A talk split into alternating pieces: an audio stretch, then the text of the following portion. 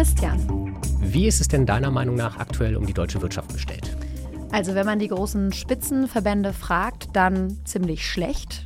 Die schlagen regelmäßig Alarm. Es gibt eine Hiobsbotschaft nach der anderen. Jetzt gab es auch noch mal einen großen Brief an den Bundeskanzler Olaf Scholz, wo wirklich gesagt wurde, der Frust und die Verunsicherung bei vielen Betrieben wachsen und die Verlagerung von industrieller Produktion ins Ausland nimmt zu. Mhm. Also die Sorge ist wirklich groß. Es gibt auch ein paar Zahlen, die dem Ganzen irgendwie recht geben. Allein in der Chemieindustrie hat binnen zwei Jahren 23 Prozent Allein die Chemieindustrie hat binnen von zwei Jahren 23 Prozent ihrer Produktionsmenge verloren. Also es gibt da durchaus so ein paar ja. schlechtere Signale. Genau, es klingt so ein bisschen nach industriellem Untergang in Deutschland. Es gibt aber auch Menschen, die mehr oder weniger sagen, hm, Warum eigentlich nicht? Die sagen, Abwanderung und Entlassung, die sind natürlich nicht toll, vor allem nicht für die Menschen, die davon betroffen sind. Ähm, sie sind am Ende des Tages aber auch nicht wirklich ein Problem, denn in vielen Regionen haben wir Vollbeschäftigung und stattdessen ein Thema, über das wir sehr häufig reden, ist ja Fachkräftemangel. Ne? Wir haben Fachkräftemangel in der Windbranche, es fehlen Arbeitskräfte im Bereich Wärmepumpen ganz viele, es fehlen Arbeitskräfte im Bereich der Solarbranche. Ja, und Fachkräftemangel und Klimakrise. Und also, Klimakrise natürlich. Weil es auch insbesondere die energieintensive Industrie ist, die das Ganze betrifft hilft uns das auch schon fast. Also das muss, werden wir jetzt gleich nochmal intensiv besprechen, aber auch unsere Klimaziele mhm. zu erreichen. Und deswegen, wie du schon sagst, gibt es Menschen wie unseren heutigen Gast, Rhein Grupp, ähm, die sagen, das ist vielleicht gar nicht so schlecht. Herr Grupp ist Volkswirt, Präsident des Leibniz-Instituts für Wirtschaftsforschung in Halle und Professor für Volkswirtschaftslehre an der Otto von Guericke Universität Magdeburg. Hallo und herzlich willkommen. Hallo. Bevor wir mit Herrn Gropp einsteigen, wie immer der ganz kurze Hinweis, ihr findet alle Folgen des Klimalabors bei RTL Plus und zum Nachlesen in der NTV-App und natürlich auch auf ntv.de. Wenn ihr Fragen habt, schreibt uns gerne eine E-Mail an podcasts.ntv.de und wenn ihr uns unterstützen wollt, dann bewertet das Klimalabor gerne bei Apple und Spotify. Und damit wieder zurück zu dir, Clara. ja, damit auch gleich zur ersten Frage. Herr Gropp, wenn Sie von Entlassungen bei Miele oder ZF Friedrichshafen lesen, zucken Sie dann mit den Schultern?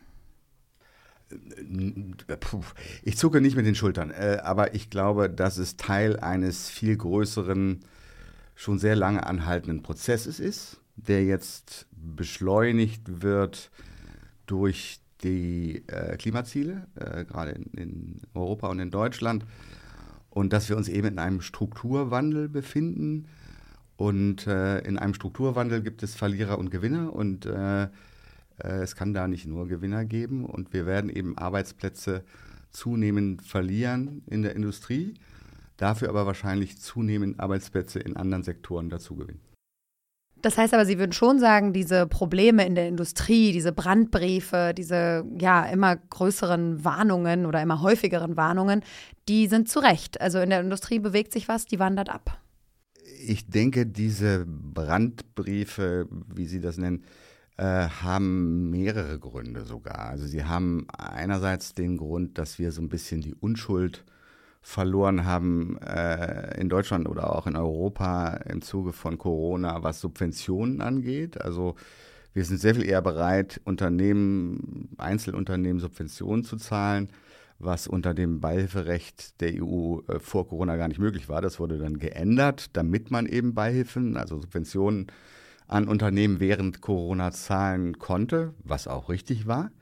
Aber jetzt ist so ein bisschen äh, die Pandora aus der Kiste und äh, ist natürlich nichts schöner für ein Unternehmen als äh, zu sagen, oh, ich hätte aber auch gerne was. Ähm, und es ist eben jetzt möglich und die Bundesregierung lässt eben komplett eine kohärente Strategie vermissen, wie sie bestimmte Ziele erreichen will. Und in dieser Gemengelage sind eben auch Brandbriefe wahrscheinlich viel versprechender, als sie das sagen wir mal vor 15 Jahren waren. Okay. Das heißt, wenn Unternehmen wie Miele jetzt Menschen entlassen, sind sie skeptisch, ob es daran liegt, dass, naja, ich weiß nicht, wie man das richtig formuliert, aber Sie vermuten schon, dass man eventuell nicht gut genug gearbeitet und sich für die Zukunft aufgestellt hat? Oder was ist dann der, der Vorwurf, der dahinter steht, wenn jetzt alle Unternehmen nach Subventionen fragen? Naja gut, ich meine, ich will jetzt nicht zu Miele konkret was sagen. Ich weiß nicht genau, warum Miele hm. jetzt Leute entlässt. Es ist natürlich immer wieder so, dass Unternehmen historisch, Unternehmen entlassen Leute, stellen wieder Leute ein. Das ist einfach, wie die Marktlage für Waschmaschinen oder Spülmaschinen ist, weiß ich nicht genau. Äh, ich glaube auch nicht, dass das der entscheidende Punkt ist. Da geht es auch nicht um so viele Arbeitsplätze jetzt im Großen und Ganzen äh, gesehen. Aber dass Produktion eher tendenziell in Zukunft woanders stattfinden wird und nicht unbedingt in Deutschland, gerade energieintensive Produktion, glaube ich, ist nicht überraschend und am Ende auch nicht zu verhindern, jedenfalls dann, wie gesagt, wenn wir wirklich diese Klimaziele erreichen wollen. Das heißt, Sie haben es auch zu Beginn einmal gesagt, dass dieser Prozess durch die Klimaziele beschleunigt wird. Das ist ja etwas, wovor die einen warnen und sagen, passt mal auf, wenn wir uns hier so strenge Klimaziele setzen, dann verlieren wir die Industrie. Sie sagen aber, das hat was Positives für Deutschland, wenn ich Sie richtig verstehe. Naja, ich meine, ich, ich denke mal, äh, die Klimaziele, die wir uns gesetzt haben, sind unstrittig vor dem Hintergrund des Klimawandels. Äh, jedenfalls in der, in der Wissenschaft. Ähm, auch in der Volkswirtschaftslehre? Auch in der Volkswirtschaftslehre. Sehr gut. Ähm, ja. Und das heißt, es geht jetzt darum, wie wir diese Klimaziele möglichst effizient, jetzt als Volkswirt gesprochen, effizient erreichen können und nicht ineffizient erreichen können, also mit sehr großen Kosten. Sie werden immer mit Kosten verbunden sein. Ähm, und einer der wichtigen Mechanismen, die dazu führen, dass wir die Ziele effizient erreichen können, sind Preissteigerungen für Energie. Die Preissteigerungen für Energie, insbesondere also CO2-intensive Energie, dreckige mhm. Energie, führen dazu zu zwei Dingen.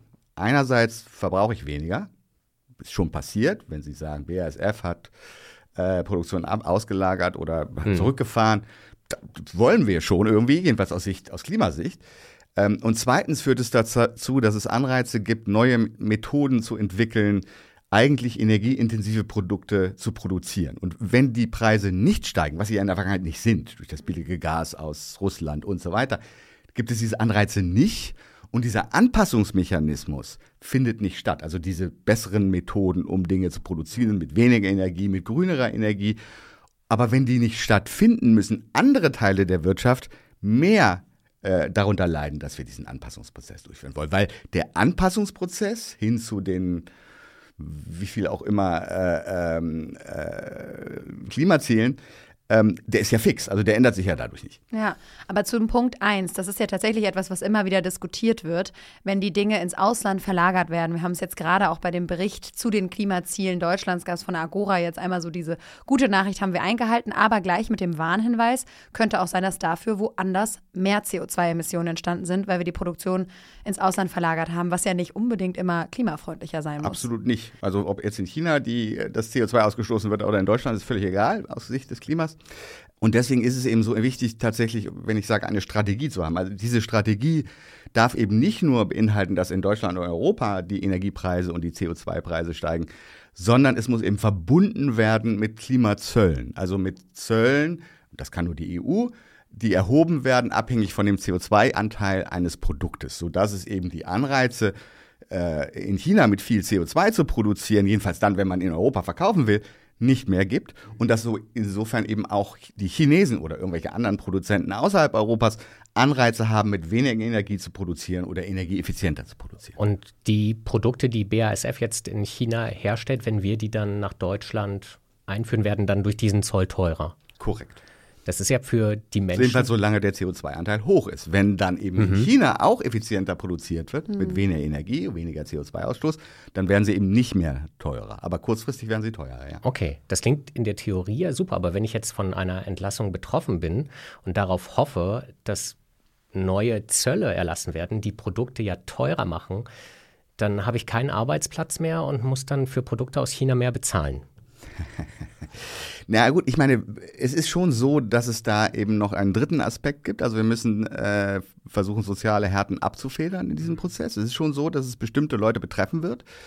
Es ist allerdings im Moment nicht so, also der Arbeitsmarkt ist nicht so, dass Sie, wenn Sie bei Miele entlassen werden, Schwierigkeiten haben werden, einen neuen Arbeitsplatz zu finden, sondern es ist wahrscheinlich ziemlich leicht, einen neuen Arbeitsplatz okay. zu finden. Die Unternehmen suchen händeringend.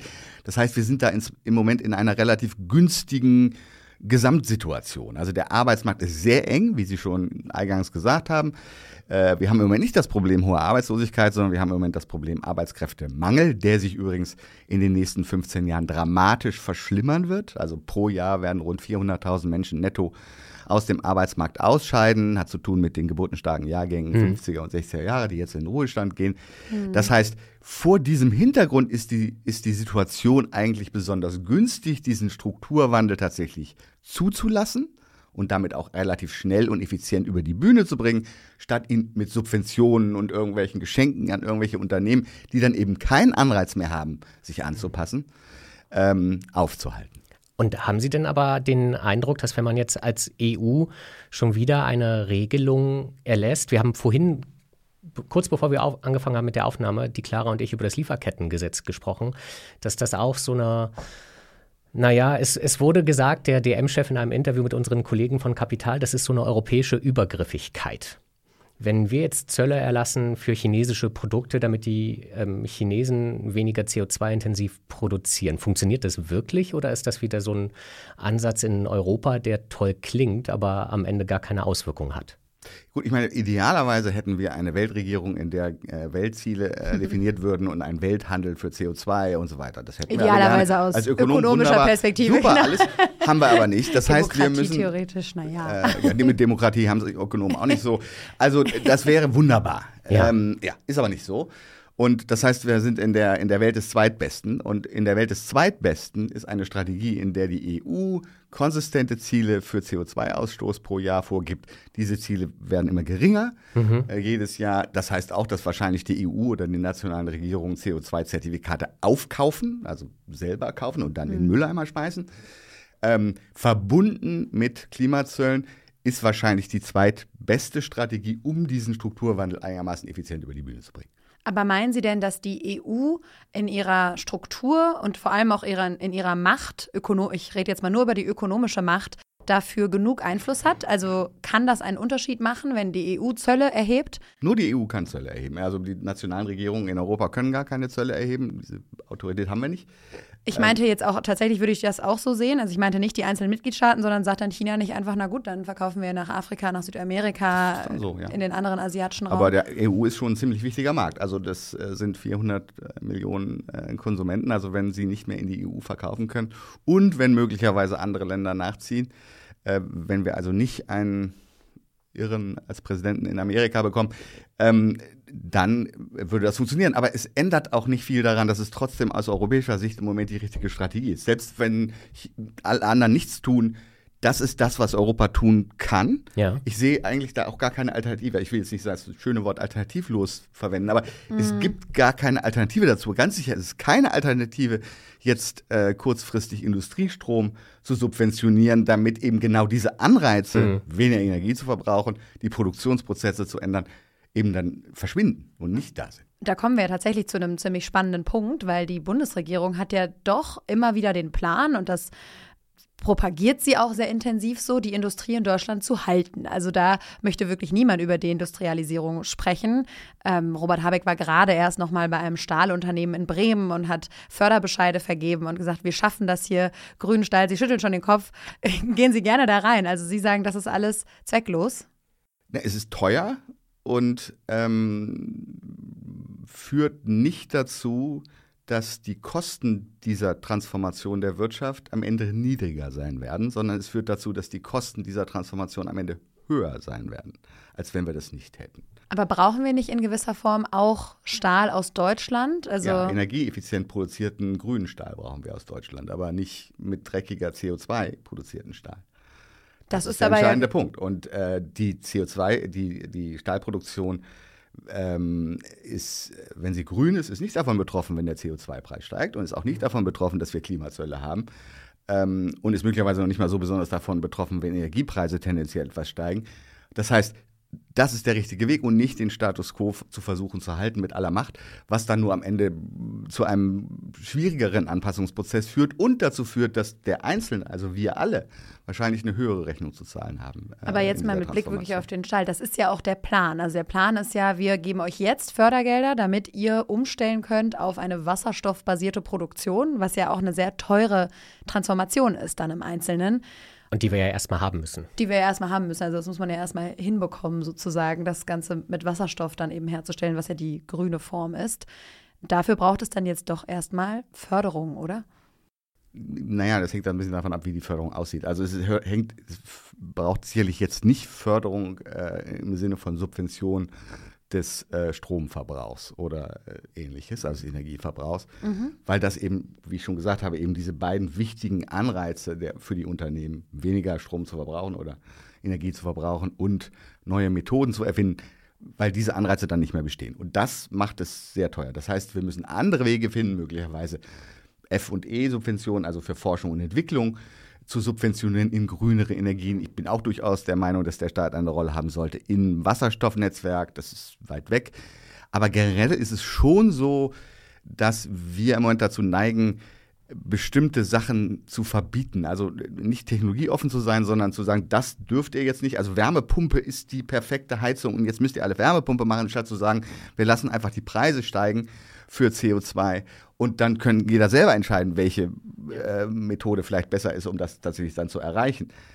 Da haben wir so ein bisschen diesen dirigistischen Ansatz und der, als jetzt wieder doch sehr aus ökonomischen Modellen gesprochen, führt dazu, dass es eben nicht kosteneffizient ist, diese Anpassung, sondern es passen die falschen Leute zu viel an und, und die richtigen zu wenig, so ungefähr.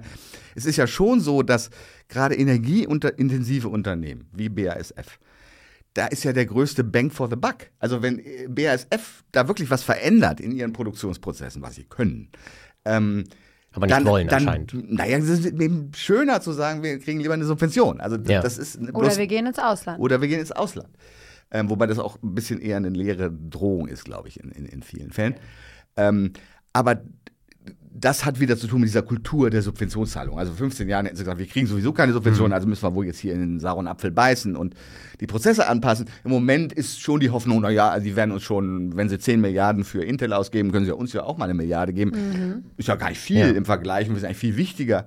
Ähm, in, dieser ganzen, in diesem ganzen Umfeld, das die Bundesregierung erst geschaffen hat, muss man jetzt sagen. Ne? Also es ist ja jetzt politisch geschaffen. Sie würden sagen, das ist diese Bundesregierung, die das geschaffen hat. Ja, auch die, es hat schon ein bisschen was mit Corona zu tun, was nicht die Schuld dieser Bundesregierung ist. Aber ähm, in diesem Umfeld ist es eben äh, im Moment erstmal äh, vielleicht attraktiver für äh, ein Unternehmen dann um Subventionen und einen Brandbrief zu schreiben, statt sich über, zu überlegen, wie mache ich denn jetzt den Prozess anders. Man hat so ein bisschen vergessen, dass der Markt in manchen Bereichen ein gutes Instrument ist, um so ein bisschen so die Spreu vom Weizen zu trennen, die guten von den schlechten Ideen. Das ist auf jeden Fall so. Äh, also ähm, das haben wir vielleicht allgemein vergessen. Das ist auch, haben wir sogar nicht nur in Europa vergessen, wo wir das sowieso leichter Ja, aber da vergessen. wollte ich jetzt aber selbst in Amerika haben wir hinaus, das ja so ein Stück ja weit vergessen. Also, Das äh, kapitalistischste Land der Welt, das größte Subventionspaket der Welt, glaube vollkommen ich, hat. Also ja. das ist sicherlich so, dass das äh, das alles nicht leichter macht. Das ändert aber nichts an der Tatsache, dass tatsächlich Preissignale unglaublich wichtig sind. Das haben wir jetzt gesehen, ähm, als wir nun gezwungenermaßen von den Gasimporten aus Russland loskommen mussten. Hm. Da ist sehr viel in sehr kurzer Zeit passiert, nicht nur aufgrund von Preissignalen, auch aufgrund, weil ich dieser Bundesregierung da durchaus äh, etwas Anerkennung zollen will, da haben sie eine ganze Menge richtig gemacht. Aber ähm, auch sehr stark aufgrund von Preissignalen ist da einfach kurzfristig sehr viel passiert und niemand hat gefroren. Und im Gegensatz zu den Erwartungen, also 60 Prozent der Gasimporte kamen ja aus Russland. Ähm, das ist schon wichtig, da sich wieder zu erinnern, dass solche Preismechanismen außerordentlich gut funktionieren. Aber jetzt haben Sie mit Russland eigentlich gleich den nächsten Punkt angesprochen. Akzeptieren Sie denn das sicherheitspolitische, das geopolitische Argument, dass man sagt, Sie lernen in Magdeburg, bald bekommen Sie neue Nachbarn aus den USA. Intel will bei Ihnen eine Fabrik bauen, die mit vielen Milliarden unterstützt wird. Ähm, nicht weit entfernt bekommt TSMC viele Milliarden, auch für Halbleiter, weil man halt sagt, wir brauchen eine Halbleiterproduktion in Deutschland. Meyer Burger möchte gerne Subventionen haben und wir haben Das auch wäre dann mit die Solarindustrie, ja. Genau, damit man sich da von China nicht erpressen lassen kann. Akzeptieren Sie dieses Argument, dass es in diesen Fällen sinnvoll wäre zu sagen, ja, ein paar Unternehmen sollten wir schon unterstützen? Ähm, akzeptiere ich nicht. Aber ich, ich will es ist ein bisschen längere Erklärung, aber äh, der Okay, eine Punkt wir ist. haben Zeit. Ja, der eine Punkt ist, dass wir durch konkret jetzt die Subvention in, äh, in Intel, für Intel in Mhm. Magdeburg, das sind die größten Subventionen, die jemals in Deutschland gezahlt werden, beim Multi- Multiplikator 10, also die zweitgrößte Subvention war eine Milliarde. Wir reden hier von wirklich einer ganz neuen Dimension an Subventionen, worauf ja Sachsen-Anhalt auch ein Stück weit stolz ist, muss man jetzt sagen. Ähm, ja, wir kriegen die meisten Subventionen. Äh, aber es löst jetzt eine Abhängigkeit von China überhaupt nicht. Äh, das ist rein vorgeschoben, weil also die Inputs, also die, die Produkte, die Zulieferprodukte, die man braucht, um Chips zu produzieren, weiterhin aus China kommen. Also die ganzen seltenen mhm. Erden, Lithium und so weiter. Da haben wir überhaupt nichts diversifiziert. Das heißt, wenn China uns nicht mehr mag, dann kriegen wir die nicht mehr und dann können wir auch keine Chips, dann steht die Fabrik in, in Magdeburg still. Das heißt, wir haben die geostrategische Abhängigkeit damit nicht gelöst. Na gut, man muss die ja, man muss ja irgendwo anfangen, wenn man die Abhängigkeit. Für all diese anderen Dinge gibt es ja auch Strategien und Pläne tatsächlich. Nee, gibt es nicht. Also, Sie haben hier sehr ausführlich über die Rohstoffstrategie Deutschlands gesprochen. Und ja, eigentlich ist das schon allein der Fehler. Also so, Deutschland sollte gar keine Rohstoffstrategie haben, ne? sondern das ist auch wieder ein europäisches Problem und nicht ein deutsches Problem. Es gibt viele Dinge, die Deutschland besser lösen kann, als die Einzelländer, Nationalstaaten besser lösen kann okay. als die EU. Aber eine Rohstoffstrategie ganz sicherlich nicht. Ähm, mhm. Ähm, und äh, wir sind nirgendwo irgendwie auch nur in der Nähe jetzt, also äh, tatsächlich Chips selbst produzieren zu können mit ja. allen Zulieferprodukten. Das ist vollkommen utopisch. Ich glaube, das ist ähm, auch ein ähm, Problem in den USA, wo TSMC ja auch Fabriken baut und dann, wenn die Chips so halb fertig sind, dann werden sie zurück nach Taiwan geschickt, um dort verpackt zu werden. Und dann kommen sie zurück in die USA mit Made in USA. Also da ist unglaublich viel Augenwischerei. Wir haben, äh, wir haben die geostrategische Abhängigkeit Deutschlands durch diese großen Subventionen nicht wirklich verändert. Ähm, äh, darüber hinaus übrigens produziert Intel tatsächlich Chips, die die deutsche Industrie nicht braucht. Äh, das ist jetzt ganz interessant. Also Intel produziert Chips für Computer und für äh, Cellphones, äh, also mobile Telefone. Ähm, weder noch wird in Deutschland produziert. Die Chips, die in Autos zum Beispiel, das war ja eine der Motivationen, als während Corona keine Chips kamen und die Autoproduktion stillstehen musste, diese Chips wird da nicht produziert. Also das mhm. ist rein für den Exportmarkt wird da produziert. Das heißt, auch da wird die geostrategische Abhängigkeit Deutschland überhaupt nicht reduziert. Das ist bei TSMC ein bisschen anders in Dresden. Ja. Die, die produzieren da Zuliefererverträge für Autos. Und es geht, ja, es geht ja auch immer darum, gegenseitige Abhängigkeiten zu schaffen, weil das ja auch geostrategisch dann einen Unterschied macht. Wenn dann die Chips woanders fehlen, dann hat man da ja auch nochmal ein Druckmittel. Vielleicht, aber ich glaube, so funktioniert die Welthandel einfach nicht. Also ich, ich würde sagen, wir sollten uns halt nicht darüber Gedanken machen, dass wir uns diversifizieren. Also wir sollten nicht abhängig sein, wie im Fall von Russland, äh, dass eben mhm. 60 Prozent eines wirklich entscheidenden Inputs, nämlich Gas, aus einem einzigen Land kommen, was zudem noch politisch, ist ja nur schon länger, politisch etwas fragwürdig und nicht erst seit dem Ukraine-Krieg. Ja. Ähm, das sollten wir schon vermeiden. Und wir sollten sehen, ob wir nicht äh, andere Quellen für seltene Erden bekommen, für Lithium, für andere Inputs. Aber da gibt es endlos viele Produkte.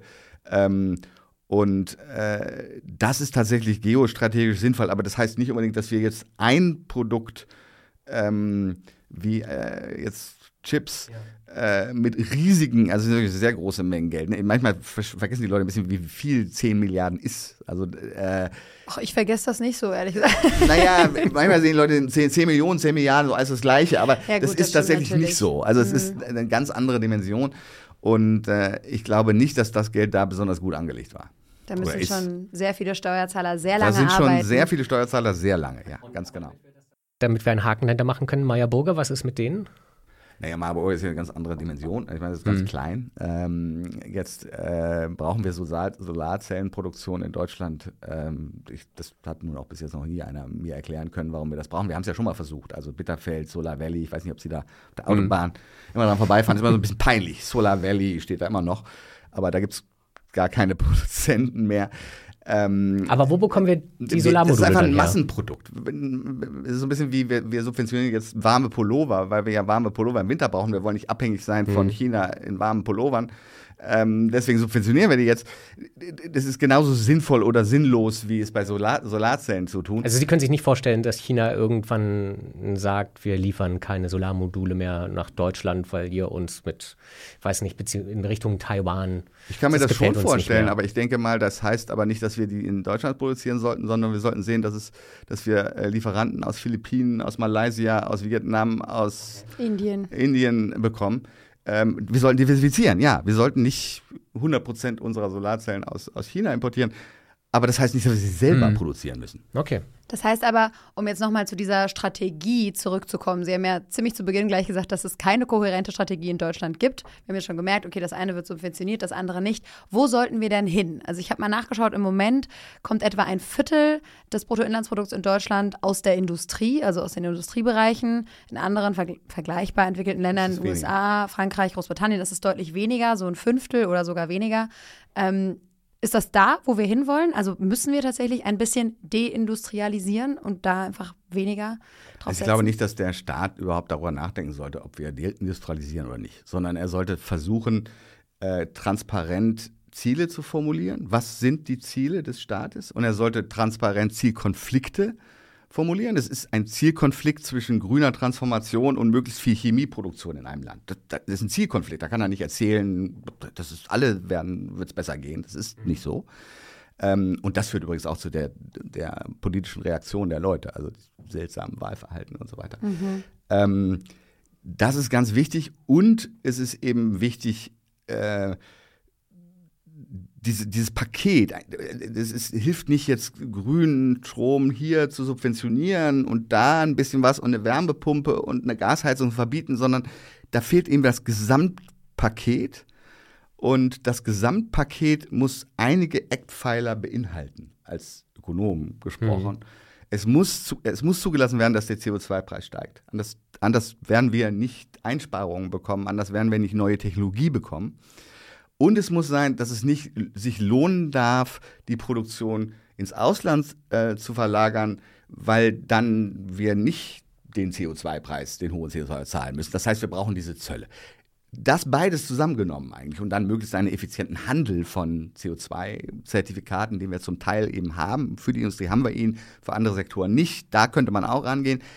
Diese Strategie wäre kohärent, verbunden insbesondere mit einer Kompensation von Leuten, die davon wirklich sehr stark betroffen sind. Also zum, wenn jetzt ähm, also arme Leute oder irgendjemand, der da wirklich große Einkommensverluste hat. Ähm, aber wie gesagt, ich glaube, im Moment ist der Arbeitsmarkt so gut, dass wir wahrscheinlich gar nicht so fürchterlich viele äh, Leute sehen würden, die da äh, so leiden würden.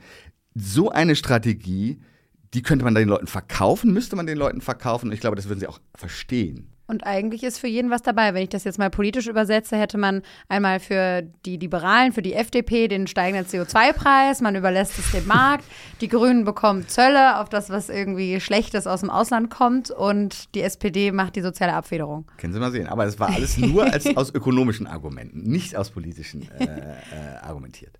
Tatsächlich. Also ich finde es wirklich spannend, weil sie diesen Vorwurf, ähm, dass es keine kohärente Strategie gibt. Ich, ich habe das Gefühl, all diese Punkte werden regelmäßig angesprochen von der Bundesregierung, nur gehen sie in die unterschiedlichsten Richtungen. Und wie kommen wir da raus?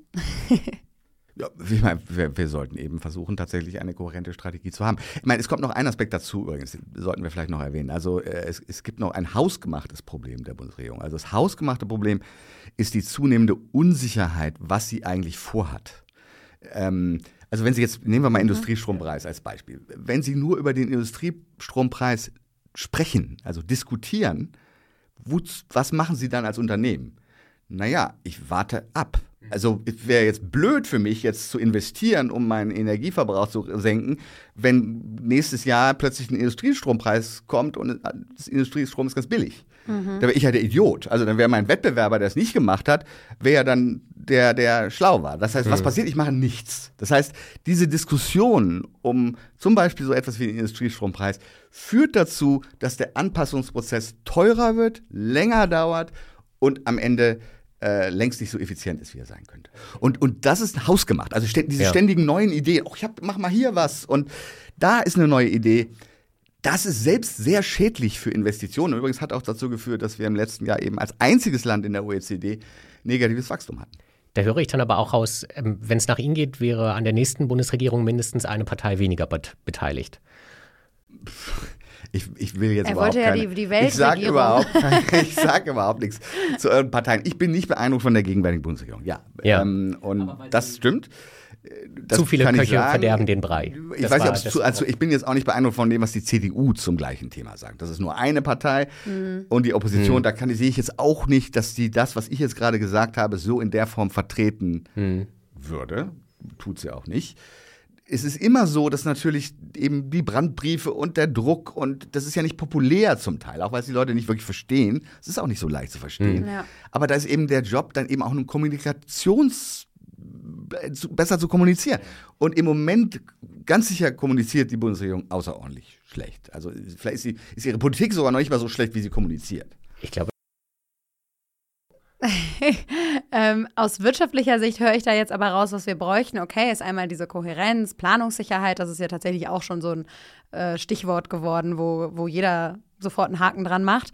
Aber Sie sagen grundsätzlich weniger Subventionen. Wir brauchen uns keine Sorgen machen, wenn Industrieproduktionen abwandern, weil wir das anders hinbekommen. Nur noch, um, um das nochmal abzurunden. Ich frage mich, ist das in einer Landschaft, wir haben einmal kurz drüber gesprochen, die USA subventionieren so massiv, die Chinesen subventionieren schon seit Jahrzehnten extrem massiv und auch sehr erfolgreich, wenn man das so sagen darf. Kann man sich da dem einfach entziehen und sagen, nee, nee, Moment, wir machen das aber anders? Absolut. Ich, also ich, ich weiß überhaupt nicht, ist doch wunderbar, wenn die Amerikaner ihre Chipsproduktion so stark subventionieren. Die müssen ja dann irgendwo verkaufen. Also dann können wir ja subventionierte Chips aus Amerika kaufen. Wunderbar. Also für uns ein Gewinn. Wir haben übrigens auch sehr profitiert von, den billigen, von der billigen Produktion in China in den letzten 30 Jahren. Das ist nicht unbedingt schlecht. Ähm, es, es gibt da nicht so einen Eigenwert von, ich muss jetzt ein deutscher Chip sein. Also der chinesische funktioniert eben inzwischen genauso gut und er kostet nur die Hälfte. Und es gibt da so eine Rechnung. Also was würde ein iPhone kosten, wenn es komplett in Amerika produziert wäre? Das ist zehnfach. Also sind ja sowieso nicht billig. Also 1000 Euro wird es wahrscheinlich 10.000 Euro kosten. Wollen wir das? Äh, das sind sehr hohe Kosten. Spricht auch nicht dafür, dass die Menschen, in den, wo das produziert wird, gut bezahlt werden, aber Aber ich meine, China hat schon sehr von dieser Entwicklung profitiert. Es hat Ja. schon mehrere hundert Millionen aus der Armut, absoluten Armut rausgekommen Mhm. durch diese Globalisierung. Insofern auch da hat die Globalisierung eigentlich eher Positives bewirkt Ja. als Negatives. Das heißt aber, was machen wir dann in Deutschland noch? Es gibt ja so eine Industrie in Deutschland, da fangen sofort alle an zu zittern. Autos, Richtig. Autos. Wir haben noch nicht über Autos gesprochen. Bauen wir noch Autos in Zukunft hier? Ja, wenn wir es hinkriegen, vernünftige E-Autos zu bauen, schon. Aber das kriegen wir ja gar nicht hin. Also das ist ja, wir sind das Problem. Jetzt, jetzt muss ich ein bisschen weiter aufholen. Ich weiß nicht, wie viel Zeit wir noch haben, aber äh, haben wir noch Zeit? Legen Sie los. ähm, ich meine, Deutschland war ja nun sehr erfolgreich, was die Autoproduktion angeht. Ähm, und äh, äh, war eben auch sehr innovativ, was die, also die deutschen Autos waren wirklich sehr gut. Also, wenn, um nicht zu sagen, vielleicht die besten. Also äh, jetzt BMW, Mercedes, Porsche, Ja. was sie wollen. Ja, auch VW. Ähm, und äh, die Frage ist eben, ob jetzt die Situation eine andere ist als in den letzten 50 Jahren. Und die Antwort darauf ist wahrscheinlich ja. Deutsche Unternehmen sind sehr gut darin, innerhalb des Unternehmens ein Produkt graduell jedes Jahr zu verbessern. Der BMW von vor 20 Jahren ist, ist graduell jedes Jahr verbessert worden zu dem B BMW von heute. Jetzt kann man darüber streiten, ob die Krisenniere schön ist, aber ne, also das ist jedes Jahr ist das Ding ein bisschen besser geworden. Und das sind, das sind, daran sind deutsche Unternehmen ganz besonders gut. Das hat zu tun mit dem Bildungsmodell und allen möglichen Gründen, können wir auch noch drüber sprechen, aber es führt vielleicht zu weit. Jedenfalls, das ist so. Jetzt geht es aber nicht mehr darum, den Verbrennungsmotor graduell etwas zu verbessern, sondern es geht darum, ein völlig neues Produkt zu produzieren. Und es ist ja tatsächlich so, dass ein E-Auto völlig anders produziert ist. Ein anderes Produkt im Sinne von, dass es viel einfacher ist. Ähm, am Ende geht es nur um diese, eine tolle Batterie zu haben, die, die, die schmeißt man dann das Ding rein und dann fährt sie eben. Also das, das ist es. Da braucht man kein Getriebe, da braucht man alles mögliche nicht. Ist jetzt die deutsche Industrie oder die deutsche Autoindustrie gut aufgestellt, diese disruptive Veränderung mitzumachen? Also zu sagen, wir machen jetzt keine Verbrennungsmotoren mehr, sondern wir machen jetzt nur noch E-Autos. Und da gibt es schon viele Leute, und ich gehöre dazu, zu denken, dass das wohl nicht so ist. Es ist eben so, dass in den letzten 50 Jahren ähm, es wenig Neueintritt gab, also neue Unternehmen äh, im Verbrennungsmotor. Aber im, im, im E-Auto haben wir Tesla, haben wir die chinesischen Hersteller, die inzwischen mehr Autos verkaufen als, als deutsche Hersteller. Es ist ein anderes Modell, wo Neueintritt, ein völlig neues Modell, ein neues Produkt ähm, vonnöten ist. Und da kann man sich schon fragen, ob die deutsche Autoindustrie in der Form noch weiterhin so erfolgreich sein wird. Das sind ja keine so optimistischen. Nein. Das finde ich dann nämlich auch nicht besonders optimistisch. Ist Und dann nicht. ist ja dann wirklich wieder am Ende die Frage, okay, Da die nützt aber Subvention auch Industrialisierung. nichts. Da können sie trotzdem, also jetzt der Autoindustrie dann Subventionen zahlen, aber das nützt nichts. Das hilft wird nichts, nichts verändern. das stimmt. Also, Aber was heißt das dann am Ende? Was können wir als deutsche Wirtschaft dann noch leisten, wenn die Industrie wegfällt? Naja, die Industrie fällt nicht so weg, sondern die Massenproduktion fällt weg. Es, es mhm. gibt einen Unterschied zwischen Industrie und Massenproduktion. Ein Großteil der Industrie besteht ja darin, etwas zu entwickeln, ein Produkt zu entwickeln. Wenn Sie an Apple denken, das ist immer ein gutes Beispiel. Cupertino, sitzen die, da arbeiten 25.000 Leute in Cupertino, soweit ich weiß. Mhm da wird null produziert. Gar nichts. Die, produzieren überhaupt nichts. Sondern die denken sich was Neues aus. Sie denken neue Produkte aus. Und Marketingkampagnen. Und machen Marketing und machen verschiedene, also bestimmte Dinge. Und diese Dinge, das ist der komparative Vorteil von Ländern wie USA, wie Deutschland, wie Frankreich und so weiter, relativ zu China. Das kann China noch nicht so gut, wobei mhm. sie sehr stark investieren. Um, die haben das besser verstanden als wir, ehrlich gesagt. Ähm, mhm. Das heißt, wir müssen in Forschung und Entwicklung investieren. Wir müssen unsere Hochschulen besser machen. Wir müssen den Transfer von Wissenschaft in die Praxis verbessern. Wir müssen ähm, die Unternehmen dazu bringen, zu investieren. Es gibt verschiedene Methoden, das zu tun. Das ist am Ende die Zukunft. Produktentwicklung, äh, auch Wartung, also begleitende Dienstleistungen in der Industrie. Aber nicht unbedingt jetzt ein Massenprodukt möglichst billig herzustellen. Das können wir nicht wegen Energiekosten, das können wir nicht wegen Lohnkosten. Das werden wir auch in Zukunft nicht können. Das heißt, der nächste Golf ist dann designt bei VW in, so ungefähr. Das ist ja kein Golf mehr, wir kaufen ja dann einen ID4, glaube ich. Genau, designt also bei VW ja, in Niedersachsen. Keine Werbung hier. ja. Aber das ist das Ganz genau, Prinzip. Genau, ja. Okay.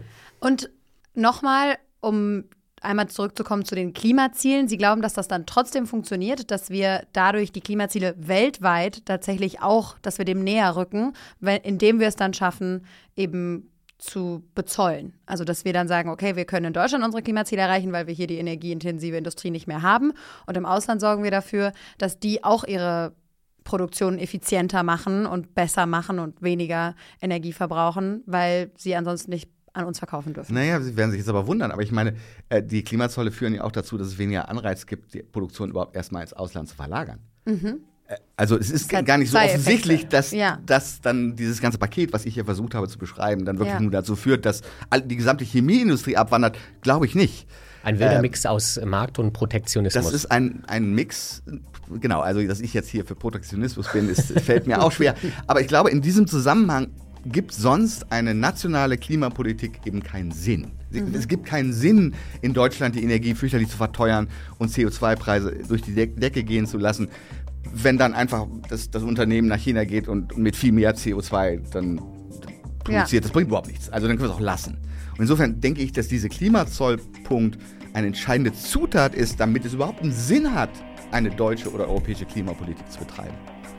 Das finde ich wirklich ein spannendes Stichwort, ein spannendes Schlusswort, so wollte ich sagen, weil wir tatsächlich ja dann nochmal den Bogen gespannt haben. Darum geht es ja hier am Ende auch, dass wir eine Wirtschaft schaffen können mit weniger Industrie und trotzdem besseren Klimazielen bzw. besseren Klimaschutzmaßnahmen.